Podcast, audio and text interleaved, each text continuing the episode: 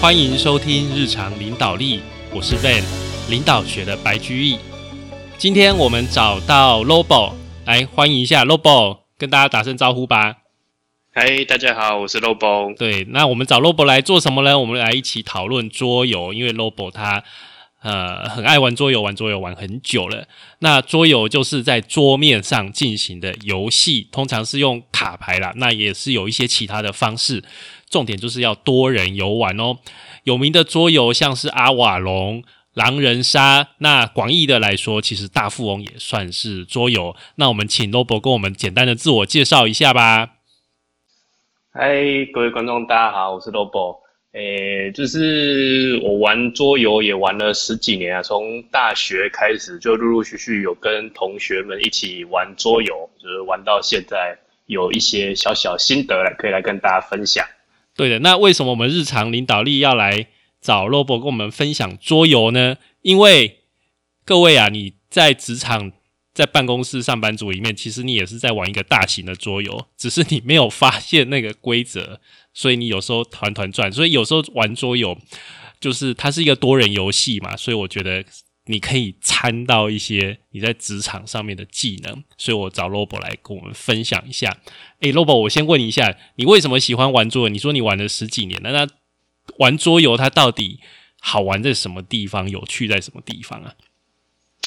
就像你刚说的一样，桌游涵盖的游戏它有非常的多，像现在很多的电脑游戏，其实也是从桌游慢慢演化而来的。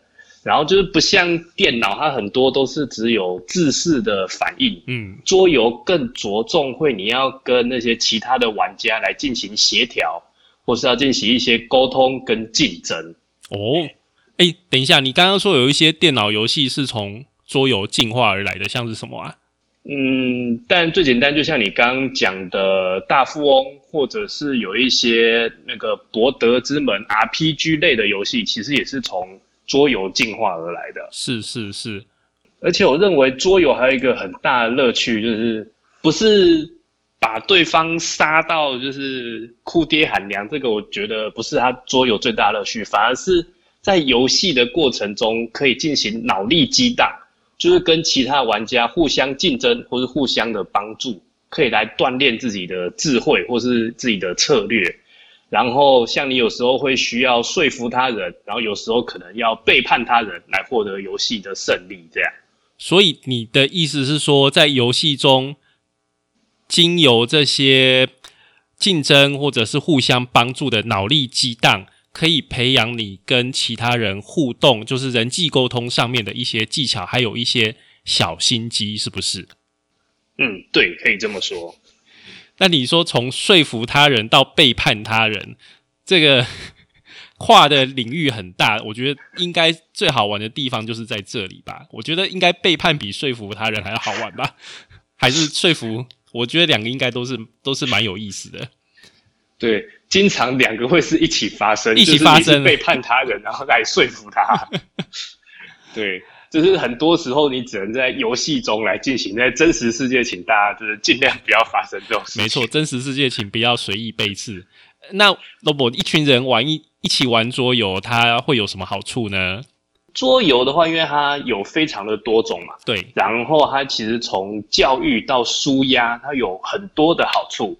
像是有很多给小朋友玩的桌游，都是有一些教育。等一下，教育的意义。最近这个疫情太严重了，所以很多小朋友在家里，你有没有推荐给小朋友玩的桌游啊？例如说国小生，国小生的话，适合什么桌游？因为现在很多爸爸妈妈都在疯狂的买适合小朋友玩的桌游，但是他们其实不知道哪一套是。比较适合、比较实惠的，或者是说，不要有一些诶成人的那一些内容太深奥的也不要这样子。小朋友的一定要简单嘛，小朋友要看得懂，而且爸爸妈妈也不想玩太复杂。如果推荐给小朋友玩桌游的话，像是诺亚方舟，它就是适合合家欢乐一起玩，然后小朋友玩也不会太困难的游戏。对它。就是像我们古代大家都知道，诺亚方舟就是一艘船上载着各式各样的动物，没错，一对一对的动物。对，它就是你要在游戏中把那些动物放到一个摇摇欲坠的船上，嗯看要怎么摆，才不会让这个船倒下来。哦，那看起来是一个，听起来是一个寓教于乐的一个好游戏，而且千万不要太伤爸爸妈妈脑筋的好吗？这种游戏，因为有时候是小朋友玩的很累，其实爸爸妈妈是躺在旁边快要死掉的，在跟小朋友玩的。诶，那我们刚刚讲到这个一群人，一群人一起玩桌游，还有什么好处啊？你你是不是讲到一半，对不对？我们就岔题了，对，对，就一群人玩桌游，就是但最直观的好处就是可以增加大家的感情嘛。嗯，因为，有一些联谊性的游戏，你可以更加了解你的朋友或是一起玩的玩家，更加了解他们的喜好或者是他们的策略。然后除此之外，如果你一群人的教育程度就是比较相近的话，玩起桌游就是非常的烧脑。你有时候好不容易灵光一闪，想到了超级好的策略，却又被你的队友和被你的敌人们破解。嗯，然后刚刚的敌人又突然会变成你的盟友，对。由于是一群人一起玩，就是除了你可以锻炼自己的思考之外，你还可以学习其他人他们是如何去玩这款游戏，如何去跟其他玩家进行沟通或者是说服的。没错，我觉得这个等于是在一个团体里面互相交流、互相斗智啦。有的时候是互相帮忙，但是有时候是互相的竞争、互相的攻击嘛，对不对？嗯，对。那这个 Lobo 啊，今天你是不是要给我们介绍几款桌游？就是也是团队的一个游戏。没错，今天第一个要来介绍就是山中小屋。山中小屋，嘿，山中小屋它是一款结合角色扮演、探险、合作，还有阵营对抗，跟一点恐怖的元素的桌游。嗯，它最大的特色就是你每次玩的时候，它都会有不同的剧本、不同的规则，剧本有多达五十种。就是游戏中我们玩家要扮演一群来到一个山中小屋探险的探索者，可是不知道为什么一进这个大门，大门就被锁了起来，然后玩家们只好被迫在这个房子里面探索，走得越深入，知道的事情也会越多。但是就在这个时候，怪事就会一直发生，不断的发生，甚至开始会有人变得不正常。要在这间小屋当中安全的逃出去，就是玩家们的目标。OK，这个是山中小屋的故事的背景，对不对？故事的设定。对然后在游戏的过程中，玩家们就是要不断的去探索不同的房间，然后在房间中你可以收集到各种的物品，或是会发生各种的事件。然后探索到一定的程度之后，就会发生各种的预兆，然后还有开启我刚刚说的各式各样的剧本。所以是探索不同的房间，它就会遇到不一样的事件嘛，对不对？对，没有错。嗯，然后到一定的程度就会开启。你说刚刚说多达五十种的剧本，对，所以每一次玩就都不会一样的规则喽。对，每一次开始进到剧本之后，它整个游戏的故事就会变得非常多。嘿，像是有些玩一玩，你可能其中你的一个玩家会变成叛徒，他会背叛其他的所有同伴们。有时候大家又都是好朋友，你要对抗整间的，就是这个山中小屋发生的各式奇怪的事项。哦，那我们就拿其中一个剧本来做例子，跟大家讲一下吧。好，那我们今天就以木乃伊横行这个剧本来作为例子。如果触发这个剧本的时候呢，会有一个玩家会成为叛徒，然后叛徒呢就只能看，就是他会有分不同的手册，看图只能看叛徒的手册，其他玩家则是看生存手册。就是叛徒会不知道其他玩家那边发生什么事，然后其他玩家会不知道叛徒这人发生什么事。然后像玩家们看到的剧本是这样的：房内的尘土飞扬，你心中闪过了不祥的阴霾。你听见你其中一个朋友放声大叫，声音中充满了欣喜与恐惧，一段冰冷消沉的声音在你心中颤抖。我失去我的妻子，远超过你所理解之时日。纵使泪已成灰，爱人炽热如天。今天我爱人已经为我重生，你必不能使我等分离。若你胆敢阻挠，我必将你的灵魂生吞活剥。对，叛徒呢，就在讲完这个话之后，就会看到木乃伊从旁边的棺材跑出来。然后会在小屋当中不断的游荡。叛徒呢，他就是要努力的让木乃伊跟你得到的一个小女孩完成他们两个人的婚事，而其他的玩家则是要想办法阻挠他们。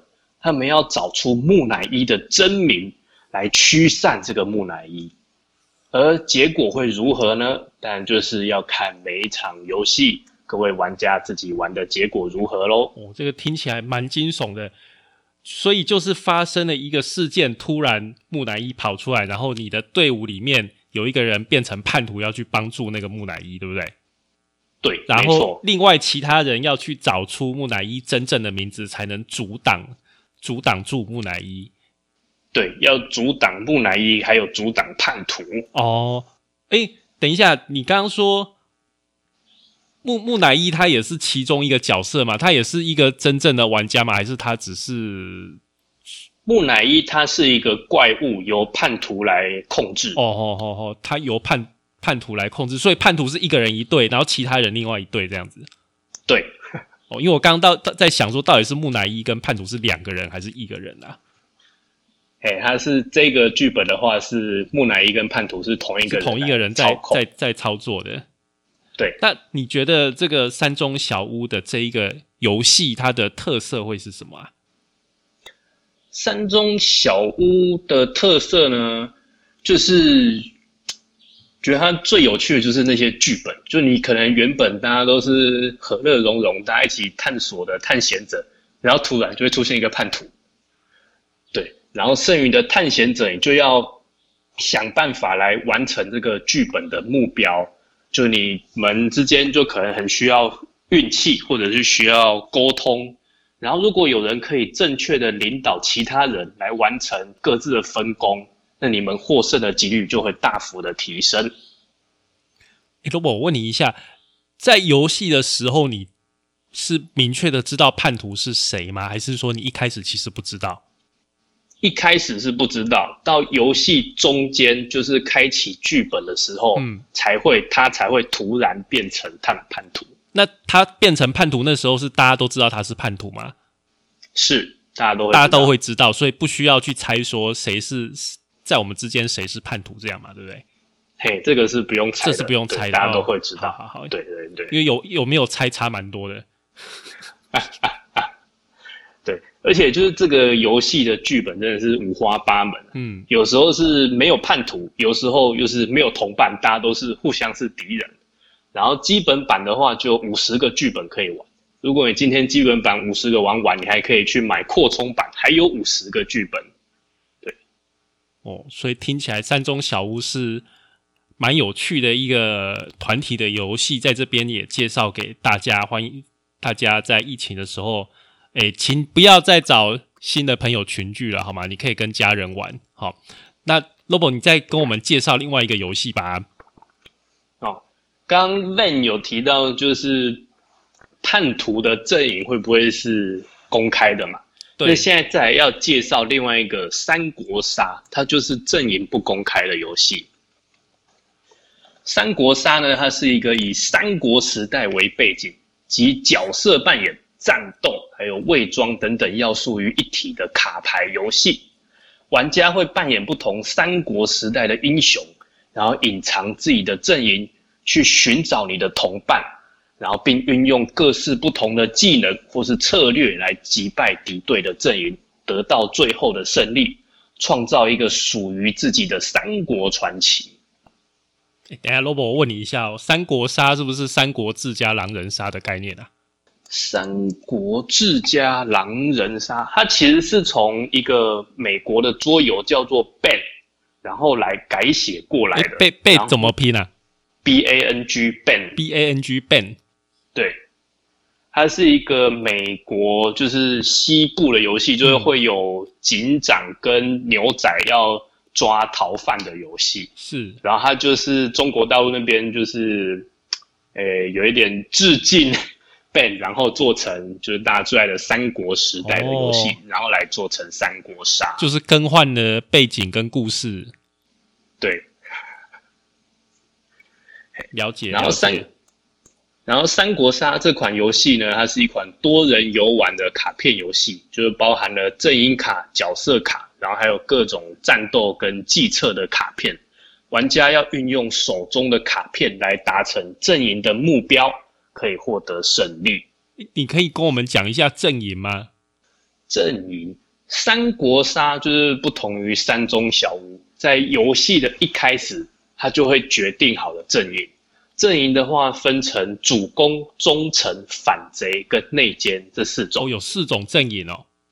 对，然后这当中就只有主攻的阵营是一抽到就马上公开，嗯，对，让大家知道你是主攻。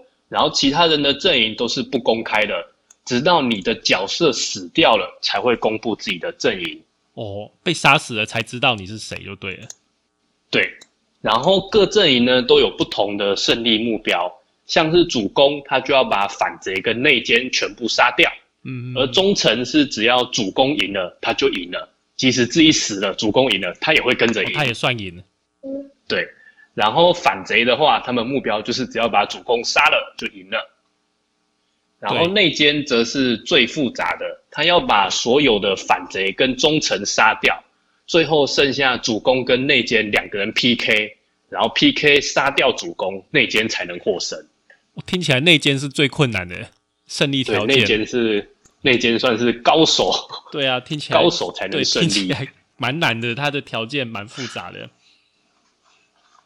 那各阵营之中，你要怎么样去玩会比较容易赢啊？嗯，三国杀的话，最困难也是最有趣的地方，就是除了主攻之外，你不知道对方的阵营是如何的，对，所以忠诚你就要想办法让主攻知道你是忠诚。想办法要表达一下自己的忠心，对不对？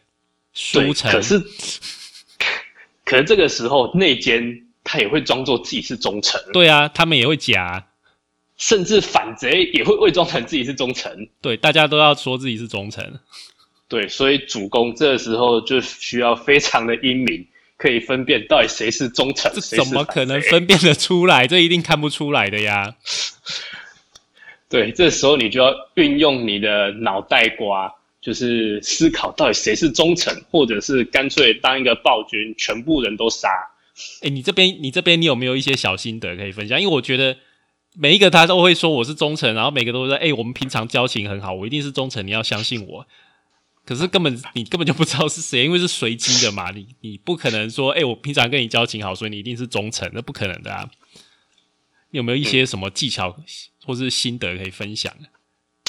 这边来教大家一个小技巧，其实就是在选角色，就是因为选角色是在阵营确定之后才会选择，你就可以看有一些角色，它就是适合拿来杀人的角色，有一些角色是适合补血的角色。如果是选那些是杀人的角色，你就会觉得，嗯，这个今天应该是反贼要来杀我的吧，应该不是忠诚吧。可是今天如果另外一个人就是整天来帮主公一直补血，一直补血，嗯，这个应该比较忠诚吧？哎，你说角色角色是什么概念啊？因为刚刚没有讲到角色。嗯，角色的话就是各种三国英雄的人物都会出现，就是像大家熟知的曹操、刘备、周瑜这些，都可以是游戏里面的角色。所以你说在在游戏里面阵营完了之后，就是阵营是不公开的嘛，除了主公之外是不公开的。然后对之后大家就要选角色，角色是可以用选的，不是用抽的、啊。诶，它是有抽几张让你来选，就可能三张或五张，让你从里面选一个当做你的角色。哦，然后每个角色会有不同的技能，对，所以要善用这些技能，然后扮演你自己的阵营，对不对？对，没有错。哇，我觉得这个心机是蛮重的。不过，因为这个游戏其实它的节奏很快，就是一场可能十到二十分钟就会结束。对，所以是就是玩了几场就会比较有经验。嗯哼哼，那它适合大概是几个人玩啊？嗯，这游戏适合三个人到八个人都可以。哦，到八个人都可以。对，人越多的时候，那个阵营就真的是超难猜。有时候就是感觉好像应该是，然后可是你又忘掉或是记错人。对啊，一定是人越多的时候越混乱啊。对，没有错。那像三国杀这样，它其实是有规则的，对不对？那在这样的规则，你要怎么去猜其他人怎么想？觉得要猜测人心真的是太困难了。虽然在桌游它有规则的限制之下，对，就是我觉得它是可以通过，就是你对其他玩家的了解，还有对桌游的了解，来稍微可以猜测他在想什么，猜测他的心呐。嗯，哎，就是要运用换位思考去思考，如果你今天是对方。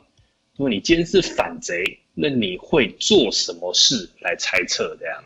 哦，所以 Lobo 这边说两个重点，第一个就是你要很清楚桌游的规则，然后你要了解就就是桌游里面的角色的情况，他的目标是什么。那第二个就是你平常要对其他朋友有所了解嘛，他们的个性你要知道，哎，这个人就是很冲的，或者这个人很保守、很规的，他不会做什么事情的。这两个。方向，你去猜测、去推测他有可能做出什么样的行动。嗯，对，没错。好，那今天谢谢 Lobo 的分享哦。就是最后要谢谢 Van，让我有这个机会来跟大家分享。就是在玩桌游的时候，可能会有各种的利用，还有背叛。但是大家也不要忘，这只是游戏而已。所以，游游戏结束之后呢，大家还是好朋友。谢谢大家。好，那今天很谢谢 Lobo 的分享。我们今天讨论桌游哈，我们还是要强调一下，桌游对我们的这个领导力是有帮助的。那对大家的日常上班族也是，我觉得也是一方面是消压啦，一方面也是你可以见识到，哦，这些这些平常称兄道弟的朋友，其实有时候腹黑起来也是很要羞啦。好，那。为什么要玩桌游？桌游的乐趣，我觉得就是在这样，就是有时候你要去说服别人，有时候是要去背叛别人。那一群人一起玩桌游，除了舒压之外，也有教育，也有锻炼你的脑力。然后今天 Lobo 跟我们介绍山中小屋，山中小屋是有一点。恐怖的，然后团队合作的一个桌游，然后还有三国杀，三国杀就是比较阵营之间的一些猜测跟算计哦，这两个桌游，然后 Rob 也跟我们分享要怎么样去猜测人心。好，好，那我们的日常领导力今天的这一集就跟大家讲到这边喽。